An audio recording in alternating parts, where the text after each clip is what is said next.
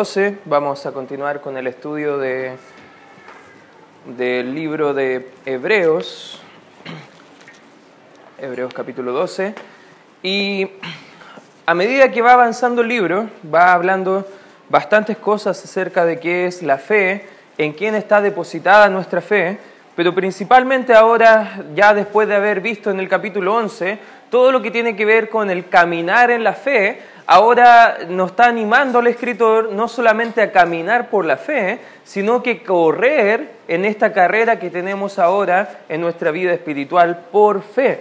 Y esa fe es lo que Dios quiere que nosotros vivamos. Por eso vamos a estudiar el día de hoy, según lo que vamos a estudiar en el pasaje, en el capítulo 12, cómo poder correr la carrera cristiana con paciencia. Versículo 1 dice, por tanto, entendiendo toda la gran nube de testigos, entendiendo que por fe ellos vivieron su vida espiritual y recibieron la recompensa, el galardón de poder vivir vidas fieles al Señor, por tanto, nosotros también. Ahí nos cambia la actitud y dice que no solamente hay personas que pueden vivir por fe, pero también tú y yo podemos vivir por fe también es una invitación que cada creyente puede vivir por fe. Y dice, por tanto nosotros también, teniendo en derredor nuestro tan grande nube de testigos, despojémonos de todo peso y del pecado que nos asedia y corramos con paciencia la carrera que tenemos por delante. Acá lo que va a mezclar en todo este capítulo 12 es, son dos ideas el escritor de Hebreos. Una es la idea del atletismo y otra es la idea de la ciudadanía. Nadie podía competir en las Olimpiadas o, en diferentes competiciones atléticas en los tiempos antiguos sin ser ciudadano eh, expresamente. Solamente algunos incluso podían acceder a la ciudadanía con un permiso especial si es que ganaban incluso la carrera. Por eso la ciudadanía y las competiciones iban también muy de la mano. Y lo que va a mostrarnos ahora el capítulo 12 es cómo tú y yo en esta carrera espiritual hay algo que necesitamos que es la resistencia. Porque en esta vida la carrera espiritual no es fácil. En esta vida la carrera espiritual no siempre es lo más ameno. A veces vamos a tener que soportar vamos a tener que resistir, a veces vamos a tener que tener paciencia. ¿Cuánto de nosotros nos cuesta tener paciencia? ¿Ah? Así que para nosotros entonces todos los que nos cuesta tener paciencia, este mensaje nos puede ayudar un poco. Los creyentes estaban cansados, querían rendirse, querían volver a su antigua forma de vivir, su antigua religiosidad, pero aquí el escritor está alentando a seguir adelante, no volver atrás, sino que seguir adelante, pero no solamente continuar caminando, sino que ahora les anima a correr. Y hay varias cosas que vemos acá en el texto que nos pueden ayudar a entender esta idea bíblica del correr la carrera con paciencia. En primer lugar, podemos ver el ejemplo del Hijo de Dios que nos va a animar a correr esta carrera espiritual. Versículo 1 nuevamente dice, por tanto, nosotros también, teniendo en derredor nuestro tan grande nube de testigos. Aquí lo que nos va a mostrar el escritor es que hay personas mirando. Y desde el capítulo 11 y el capítulo 12 va a hablar que hay personas observando lo que es nuestra carrera espiritual. Y la palabra mirar o poner los ojos está hablando de que está personas observando, no solamente como meros espectadores, sino la idea de, de estas personas que están mirando, según el texto, son personas que ellos pasaron lo mismo. La Biblia nos está enseñando en este pasaje que en el cielo alguien nos está mirando cómo estamos viviendo toda nuestra vida espiritual, porque al parecer eso el texto no lo quiere enseñar, sino lo que está hablando es que cuando nosotros ponemos nuestra mira viendo que hay personas que vivieron la vida espiritual, tú pones tus ojos en esas personas como un ejemplo, como un testimonio, tú puedes tener la misma forma de vivir si tú sigues los mismos patrones. Es como cuando nosotros quizás eh, estamos viendo personajes del pasado que nosotros no hemos conocido, pero a veces nos dicen, pero mira qué, qué dicen de ellos en la historia, mira qué grandes hazañas hicieron ellos. Por ejemplo, a los futboleros, muchos de, nosotros nos gusta el fútbol, por lo menos algunos de los varones sé que les gusta el fútbol, y por ejemplo yo no, no, nací ni, ni crecí con la la, ilustración o con algunos jugadores muy importantes como Pelé. ¿ya? Yo no estuve ahí viendo los partidos de Pelé, Ahora, obviamente, con las redes eh, con las aplicaciones, con toda la modernidad, podemos ver quizás algunos documentos, algunas grabaciones de la época de cómo podría haber jugado, pero si nos dijeran a alguien, mira a Pelé para poder ser el mejor jugador del mundo, muchos dirían, pero ¿qué tengo que mirar? No hay mucho de qué observar. Pero en el caso de los héroes de la fe, hay registros hay personas que sí podemos observar en el Antiguo Testamento esta gran asamblea, de hecho la palabra nube ahí, la idea original de una asamblea, unas personas que son testigos, son mártires, también la palabra ahí se, se traduce como mártires y ellos nos pueden estimular a vivir nuestra vida espiritual de una forma que sí agrada al Señor. Mira lo que dice el libro de Romanos, acompáñame por favor ahí al libro de Romanos capítulo 15, versículo 4, dice, porque las cosas que se escribieron antes para nuestra enseñanza se escribieron a fin de que por la paciencia y la consolación de las escrituras tengamos esperanza. Todo lo que vemos en el Antiguo Testamento no solamente debemos contarlo como historias, no solamente debemos tomarlo como como a la gente en el mundo toma la Biblia a veces como un libro más. No, debemos mirar los ejemplos de personas que vivieron por la fe. Ya hemos visto en el capítulo 11 grandes nombres como por ejemplo, si volvemos al capítulo 11, vemos en el versículo 4 a Abel, vemos en el versículo 5 Enoch, vemos en el 7 Noé. En el 8 para adelante vemos a Abraham y Sara. Vemos más adelante que también estaba Isaac en el, en el versículo 20, Jacob, José, Moisés, Raab, estaba también Josué ahí, Gedeón, Barak, Sansón, Jepté, David, Samuel, todos los profetas, o sea, todas esas personas que son testigos fueron mártires por su fe, incluso muchos en el Antiguo Testamento nos pueden ayudar a nosotros a seguir el ejemplo que debemos seguir, de agradar a Dios, de obediencia a Él. Por eso ellos nos animan a poder mirar con detenimiento a nuestro Salvador. Y no solamente poniendo la mira en esta gran nube de testigos, versículo 1 sigue diciendo, eh, despojémonos de todo peso y del pecado que nos asedia.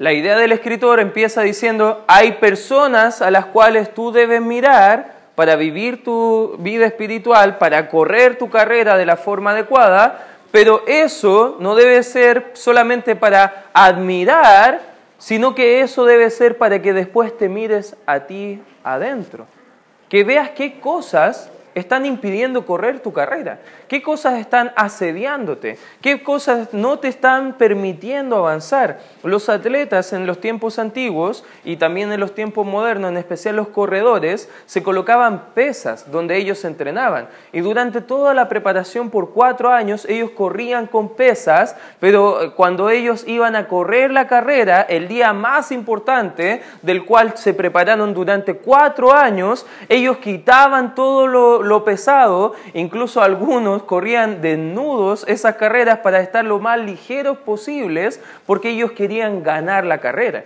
Y la vida espiritual, debemos correr la carrera espiritual sin ningún pecado, sin nada que nos estorbe, sin malas decisiones que a lo mejor nos entroncan de seguir avanzando en nuestra vida espiritual. Ahí mire lo que dice el versículo 1 nuevamente, dice, despojémonos de todo peso la palabra ahí de peso es la, idea de tomar algo sin que tú quieras dejarlo.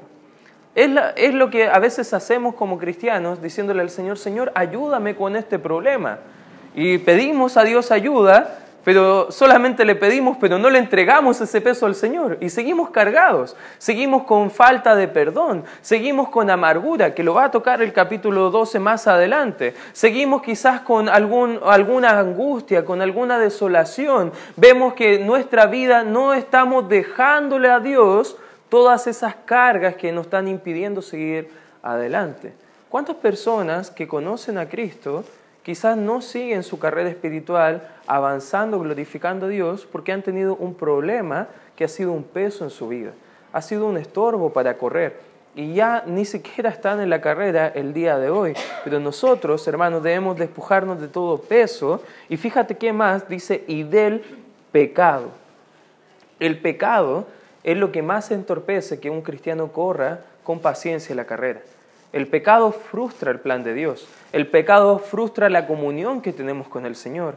Por eso nunca el cristiano debe jugar con el pecado. Nunca debemos eh, racionalizar el pecado. Porque a veces nosotros como pecadores tratamos de justificarnos delante de otros pecadores, justificando nuestros pecados casi diciendo, como todos lo hacen, bueno, yo lo hago en menor manera, entonces no es tanta complicación, pero eso solamente estamos diciendo al pecado como algo bueno. Y eso no es una idea bíblica. El pecado debemos quitarlo, debemos despojarnos, debemos sacar todo lo que nos está asediando. La resistencia que quiere Dios que tengamos no la vamos a poder obtener si hay pecados en nuestra vida. ¿Qué peso debemos dejar? Todo lo que obstaculice el progreso en tu vida espiritual. Algunos pesos podrán ser quizás malas decisiones, alguna relación con el sexo opuesto Quizás algún peso será alguna decisión de avanzar en un trabajo que no te permite glorificar al Señor. Para algunos un peso puede ser algo que te obstaculice en poner otras prioridades de donde Dios quiere que tú hagas otras cosas. Algunos hacen las cosas todo el día domingo. Y eso no, es tan correcto. La Biblia enseña que hay un día para adorar al Señor y la Biblia enseña que la, la, actitud correcta del cristiano es congregarse. No debemos dejar de congregarnos como algunos tienen por costumbre, ya lo vimos en el capítulo 10, versículo 25. Hay muchas cosas que podemos ordenar en nuestra vida y lo que nosotros estamos escogiendo puede ser para ayudarnos a avanzar o pueden obstaculizar nuestra carrera espiritual. El creyente no escoge entre lo bueno y lo malo, el creyente escoge entre lo bueno y lo mejor. Amén, hermanos. Por eso nosotros como cristianos, si queremos escoger lo mejor, glorificar al Señor, debemos pasar tiempo con la palabra del Señor. Y después que miramos la gran nube de testigos, empezamos a mirarnos a nosotros mismos qué está obstaculizando que corramos la carrera. Vemos el versículo 2 que da el enfoque a donde quiere llegar el escritor y dice, puestos los ojos en Jesús. Mira Jesús. ¿Quieres correr la carrera para glorificar al Padre?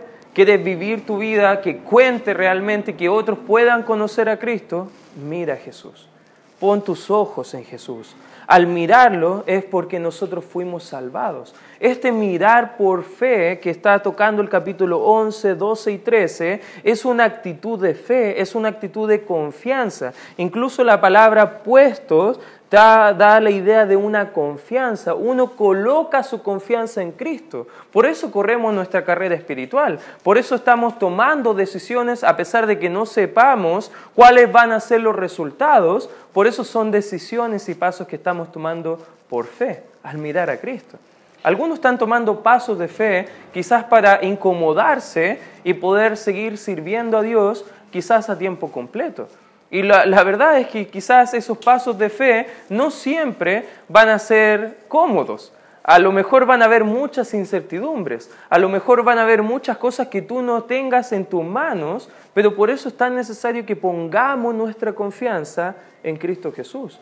Cuando quizás estás orando por un trabajo que te permita congregarte, porque a lo mejor te, te, impide el congregarte de forma regular, y tú estás orando poniendo tu confianza en Cristo, Tú quizás no sabes si te van a dar ese trabajo o a lo mejor el jefe va a cambiar la actitud para permitirte congregarte, pero es por eso confiamos en Cristo. No es algo que sepamos, es algo que está netamente en nuestra confianza puesta en Cristo Jesús. Y dice, puesto los ojos en Jesús, el autor y consumador de la fe, el cual, por el gozo puesto delante de él, sufrió la cruz, menospreciando lo propio y se sentó a la diestra del trono de Dios. Considerad a aquel que sufrió tal contradicción de pecadores contra sí mismo, para que vuestro ánimo no se canse hasta desmayar, porque aún no habéis resistido hasta la sangre, combatiendo contra el pecado. Lo que está diciendo acá el escritor, ustedes tienen un poco de problema y su reacción natural como cristianos, porque no son maduros, es huir es dejar la lectura de la Biblia, es dejar el orar, es dejar el congregarse, es dejar de testificar, es dejar de dar, es dejar de vivir para Cristo. No, no quiten su resistencia, no estén cargados de pecado, no estén cargados de peso. Pongan los ojos en Cristo. Sigan adelante, sigan avanzando, no retrocedan, no desmayen, sigamos adelante. Eso está mostrando acá el escritor de Hebreos, que como cristianos, eh, parte de correr nuestra vida espiritual, correr nuestra carrera espiritual, debemos correr mirando un buen ejemplo.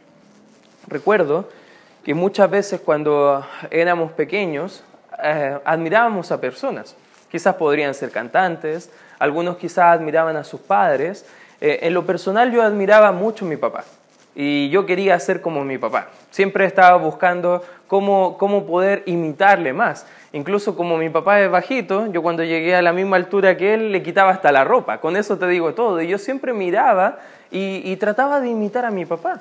Yo veía que mi papá trataba con mucho amor a mi mamá y, yo quería cuando fuera esposo tratar con mucho amor como mi papá trata a mi mamá, porque yo miraba su ejemplo y quería seguir su ejemplo.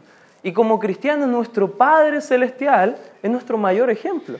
Por eso todo lo que nosotros hacemos como hijos de Dios es poner nuestra mira en Cristo Jesús. Claro, hay muchas personas en la Biblia que nos pueden dar un ejemplo pero nuestro mayor ejemplo es Cristo Jesús. Amén, hermanos. Nuestro mayor ejemplo de vivir nuestra vida como cristianos es poner nuestra mira en Cristo. Cristo soportó la cruz por nosotros, lo hizo con el gozo puesto delante de nosotros. Él no escatimó obediencia para bendecirnos. Y de la misma forma nosotros tenemos que ser con Él. De la misma forma nosotros no debemos escatimar nada precioso para nosotros porque Él es precioso para nosotros. Amén, hermanos. Es la actitud que tenía el apóstol Pablo de decir, todo lo que era el mundo lo estimo como pérdida, como basura, con tal de ganar mayor privilegio de conocer más íntimamente a Cristo Jesús. Así debe ser nuestra carrera espiritual. Quizás tú no tienes tantas habilidades humanas, pero tu fe, hermano, y cómo tú quieres agradar a Dios, eso sí Dios lo está mirando. Está mirando tu corazón, está mirando tus decisiones. Por muy pequeñas que sean o por muy grandes pasos que estés dando, Dios está mirando tu vida, mirando cómo tú miras a Cristo Jesús. No solamente eso, sino que fíjate qué otra cosa nos permite correr la carrera espiritual. En segundo lugar, nos permite correr la seguridad del amor de Cristo. Versículo 5 dice, y sabéis y habéis, perdón, ya olvidado la exhortación que como a hijos se os dirige diciendo, Hijo mío, no menosprecie la disciplina del Señor, ni desmayes cuando eres reprendido. Ese, ese texto viene del libro de Proverbios, más adelante va, a tocar ese, ese, texto, Proverbios capítulo 3, del versículo 11 al versículo 12, es lo que está citando acá el escritor, dice el 6, porque el Señor al que, ¿qué dice? Al que... A ver, ayúdame por favor, porque al Señor al que disciplina y azota a todo aquel que recibe por hijo. Aquí la palabra clave que nos asegura el amor de Dios no es tanto la bendición, no es tanto la prosperidad, no es si tú vienes a la familia, todo te va a ir bien, tu economía va a mejorar, tu familia va a estar el de jueves. La verdad, si vienes a Cristo, todo te va a ir mejor. Eso no está diciendo el texto. Más bien lo que nos asegura que somos hijos de Dios no son las circunstancias positivas que nos rodean, sino al parecer que cuando nos queremos alejar de Él, hay disciplina, hay corrección. Y esa palabra disciplina viene de la misma idea de la palabra discípulo, alguien que está caminando en el camino siguiendo maestro, es lo necesario para que un niño pueda madurar.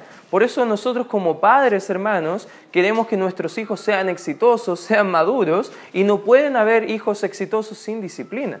Algunos dicen, pero es que amo tanto a mi hijo, por eso no le disciplino. Parece que está en contra de lo que dice la Escritura, porque la Biblia dice que como Dios nos ama, nos disciplina. Si Dios no nos amara, no nos disciplinaría, permitiría que vivamos en nuestros pecados sin consecuencias, permitiríamos que tomáramos malas decisiones sin, sin, estorbarnos para que nosotros no disfrutemos plenamente esas malas decisiones, pero como Dios nos ama, somos de su familia, Él nos disciplina. Las pruebas son necesarias para que nosotros maduremos, al igual que tu hijo necesita la corrección tuya para que deje de hacer ciertas acciones. En su amor, Dios quiere que maduremos. Pero la idea que va a tocar acá el escritor es lo que va a ser la evidencia del amor de Dios. Y parte es la disciplina. Pero fíjate que esa disciplina no siempre nos gusta. Si tú te alejas de los caminos del Señor, hay algunos que tienen un dicho popular que dice que mejor volver sin dolor que volver con dolor a los caminos del Señor. Algunos esperan el dolor para volver recién a los caminos del Señor. Esperan que todas las cosas empiecen a ir de mal en peor para volver a retomar el camino de fidelidad a Cristo. Cristo nos ama, por eso nos, pone el camino por delante por el cual debemos andar, y no solamente andar, sino que correr, pero a veces nosotros somos tan infieles a pesar de que Él permanece fiel y nosotros queremos ir por otro camino, que no es el camino que Él quiere que nosotros andemos. Por eso Dios nos quiere hacer volver al camino. Esa es la idea de la disciplina. La disciplina bíblica no busca la destrucción del niño, sino que busca hacer volver al niño al camino. Y bueno, en otro momento quizás podemos hablar bien acerca de cómo podemos disciplinar quizás a nuestros hijos, pero en el texto no está hablando específicamente de eso, sino que está hablando ahora a creyentes que están viviendo en pecado, que están buscando otra, otra fidelidad que no sea a Cristo Jesús. Versículo 7 dice, si soportabais, perdón, si soportáis la disciplina, Dios os trata como a hijos, porque ¿qué hijo es aquel a quien el Padre no disciplina? Pero si se os deja sin disciplina, de la cual todos han sido participantes, antes sois bastardos y no hijos. Por otra parte, tuvimos a nuestros padres terrenales que nos disciplinaban y los venerábamos. La idea ahí es respetar. O sea, cuando nuestros padres nos castigaban, en especial los que son más mayorcitos, porque los, que, los más jovencitos, si le muestran una correa quizás o le muestran algo para disciplinarlos corporalmente, ya están tomando su celular y tomando el 133 para quizás decir, oh, me están reprimiendo, nadie me va a tocar, y casi son como de cristal los niños hoy en día o los jóvenes. Pero los más antiguitos saben que si tú osabas hacer algo de eso, te llegaba más fuerte. Y había un respeto mayor por los padres, un respeto mayor por las autoridades. Pero aún así, tú sabías que tu padre te amaba. A pesar de ese respeto, de temor que tenías, cuando te, te, iban a llegar el correazo o el chanclazo o algo por el estilo, pero nosotros respetábamos a nuestros padres. Versículo 9 dice, porque porque no obedecemos mucho mejor al Padre de los Espíritus y viviremos, y aquellos ciertamente por pocos días nos disciplinaban como a ellos les parecía. Bueno, ¿cuántos de nosotros nos llegó una disciplina injusta? Nos llegó quizás algo, si tienes hermanos, quizás te llegó por culpa de tu hermano, mayormente algunas cosas. Los padres son eh, pecadores, los padres nuestros no eran perfectos. Y ellos nos disciplinaban como les parecía nomás, porque a ellos les daba la gana. A veces te decían, es que yo soy tu padre o yo soy tu madre, por eso tengo todo el derecho de hacerlo. Pero nuestro Padre Celestial no hace eso. Fíjate cómo es la comparación acá de la disciplina, pero este, para lo que nos es provechoso, para que participemos de su, ¿qué dice? ¿Quieres ser santo como Cristo? No menosprecie la disciplina. No menosprecie la corrección. Si hay gente que te muestra con la Biblia los pasos que está dando que están mal, tómalo en cuenta. Porque es para tu provecho, es para tu santificación, es para que tú corras la carrera espiritual de la forma correcta. Versículo 11, es verdad que ninguna disciplina al presente parece ser causa de gozo, sino de tristeza, pero después da fruto pasible de justicia a los que en ella han sido ejercitados. Quizás cuántos de los presentes escucharon algo similar que sus padres le hacían cuando les disciplinaban, esto me duele más a mí que a ti, ¿ya? ¿Cuántos de nosotros cuando éramos pequeñitos y escuchábamos esa frase decían, no, si te llegaran a ti nos dirían lo mismo quizás, o estábamos como casi sufriendo, pero ahora que somos grandes, podemos decir a nuestros padres, gracias por, por corregirme, porque quizás si no me corregías de esa forma, quizás qué sería yo, ¿Dónde estaría? ¿Qué sería de mi vida? Después de un tiempo lo apreciamos, pero en su momento seamos honestos. ¿Cuántos de nosotros nos frustrábamos con nuestro Padre. Amén. Con nuestro Padre Celestial nos pasa lo mismo. Cuando viene la disciplina, no nos gusta mucho. Cuando viene la disciplina, nos quejamos con Él. Levantamos nuestro puño al cielo. Le decimos al Señor, ¿por qué a mí?